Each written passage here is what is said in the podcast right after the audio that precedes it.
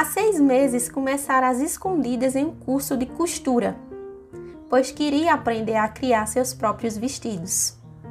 Seu sonho era ser uma modista e costureira famosa, e ela tinha talento para isso. Mas seu pai nunca permitiria que sua filha fosse nada além de uma esposa de algum nobre influente. Eu me chamo Daiane Neves e esse é o quadro Um Livro em 5 Minutos. Oi, oi, meu povo! Sejam todos muito bem-vindos ao meu quadro Um Livro em 5 Minutos. Eu me chamo Daiane Neves e vamos lá para mais uma resenha. Gente, a resenha que eu trago hoje é a resenha do segundo livro da série Amores Indecentes, escrito pela minha parceira Micaele Amorim. Eu trago para vocês hoje o livro Como Não Se Apaixonar por um Duque.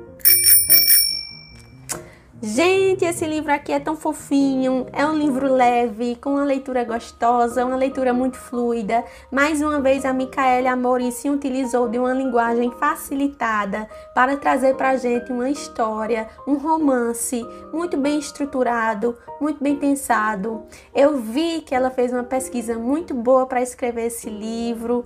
Ah, eu li esse livro muito rápido, gente. Eu acho que em três dias de leitura eu já tinha finalizado o livro e eu acho que isso é algo muito presente na escrita da Micaele de escrever histórias que faz com que a gente embale na leitura e quando a gente menos percebe o livro já acabou e a gente fica querendo saber mais e seguir com a série, né? Sem fazer pausas. Infelizmente eu não posso fazer isso, eu tenho que intercalar com outras leituras, mas é sempre uma leitura muito gostosa. Nós vamos começar a história. Como não se apaixonar por um duque?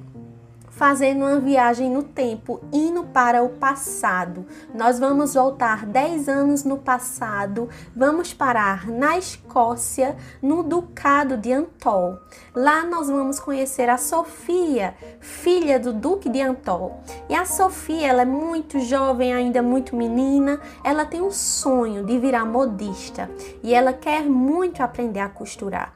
Ela tem um dom que é natural dela, que é de desenhar croquis. Croquis, quem não sabe, são esses desenhos de moda, esses rabiscos de vestidos, de roupas. E eu acho que a pessoa realmente tem que ter um dom para fazer esse croquis, gente, porque eu fiz faculdade de design e eu nunca aprendi a fazer um croquis na vida, tanto que a minha especialização não foi em moda. Eu não nasci para isso.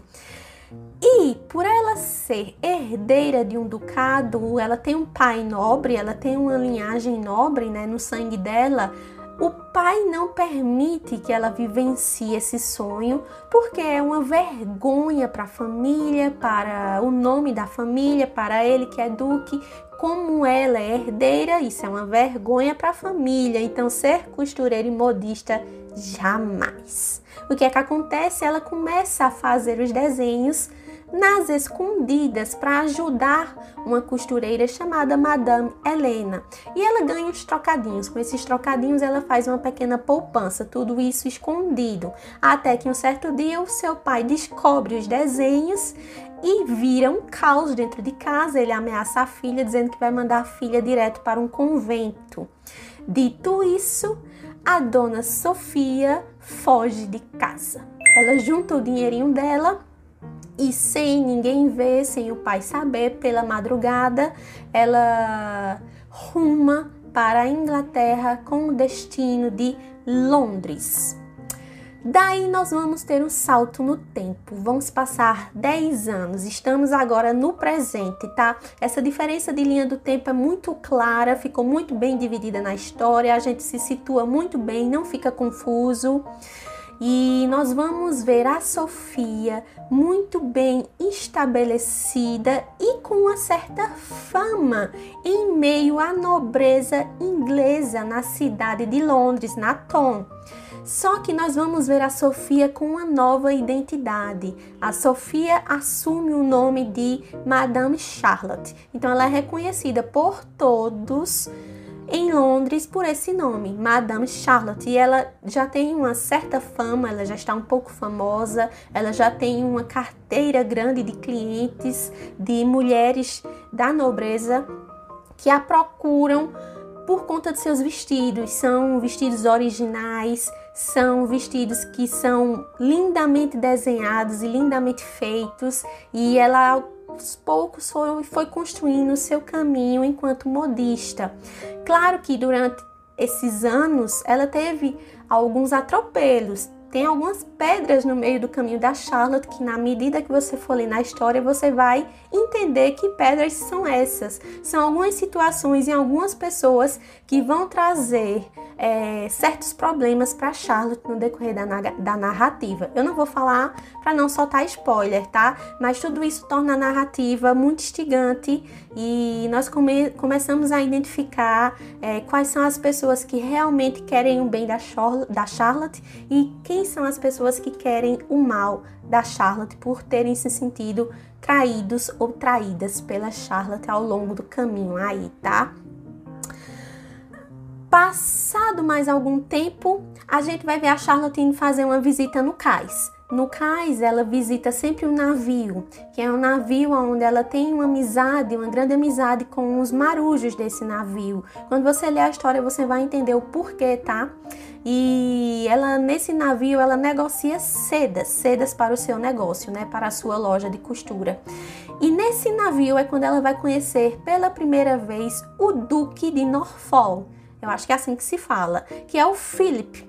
E eles não têm um encontro uh, muito bem sucedido, porque o Philip, querendo ou não, ele é um pouco atrevido com a Charlotte, e a Charlotte, que é uma mulher séria, sensata, e ela tenta ser o mais correta possível, não gosta muito da investida que o senhor Philip vai fazer com ela lá no navio. E não se cria, não, eu não posso falar que é um antagonismo, mas não fica uma boa impressão. Não fica uma boa impressão dela com o Philip e também vice-versa, do Philip com ela. Dito isso, vai se passar mais algum tempo e nós vamos ver o casamento do Conde, do Conde de Dorset com a Lise. Gente, o Conde de Dorset e a Lise são lá do primeiro livro que eu já trouxe a resenha dele aqui para vocês. E foi muito bom rever esses personagens aqui no segundo livro. Nós vamos ver o Conde de Dorset se casando com a Lise. A Charlotte é que faz o vestido de casamento da Lise e ela é convidada para o casamento. Ela não quer ir, mas no final das contas ela termina indo para não fazer essa desfeita. Lá no casamento vai haver o reencontro da Charlotte com o Philip. E é nesse reencontro, enquanto eles estão dançando lá no baile, eles vão perceber que eles sentem algo um pelo outro. E nós vamos ver esse caminhar entre esse casal. É uma jornada que vai vir com alguns percalços. A Charlotte ela é cheia de segredos, a começar pelo seu nome. Ah, ela esconde a sua verdadeira identidade de todo mundo para não correr o risco do pai descobrir onde ela está. Veja que ela está fugindo do pai há cerca de 10 anos. Então, para ela não vai ser fácil se envolver com o Philip tendo nas costas esses segredos. Porém, o Philip, que não é bobo, percebe que a Charlotte tem alguns problemas, tem alguns segredos e ele vai fazer de tudo para que ela confie nele e que ela possa contar para ele os seus segredos, a fim de que ele possa ajudá-la de alguma forma ah, vão surgir personagens secundários para atrapalhar a vida do casal e para atrapalhar também a vida da Charlotte. E a gente começa a ter ódio, sabe? Tem uma certa Madame Rosana na história e essa Madame Rosana vai dar o que falar no livro, que essa Madame Rosana, ela não é muito boa não, gente, sabe? Sim, ela é meia ruim, ela vai aprontar. Ela vai aprontar com a vida da Charlotte, com a vida do filho, tá? É isso, gente. Nesse livro aqui, nesse segundo livro, a gente já vai ter um vislumbre dos personagens principais do livro 3. A Micaela Mori sempre faz isso. Ela sempre dá um vislumbre dos personagens que serão foco no próximo livro. Então, aqui no livro 2, a gente já vai saber quais são os personagens principais do próximo livro, que vai ser com a irmã do Philip, que se chama Filipa. E eu adorei adorei a Filipa, gente. A Filipa tem uma personalidade muito engraçada. Ela é bem ácida, sabe? Eu gostei muito da Filipa e eu estou bem ansiosa para continuar minha leitura com o próximo livro. É isso, gente. Eu espero que vocês tenham gostado. A gente se vê na próxima semana com uma nova resenha. Tchau e até lá!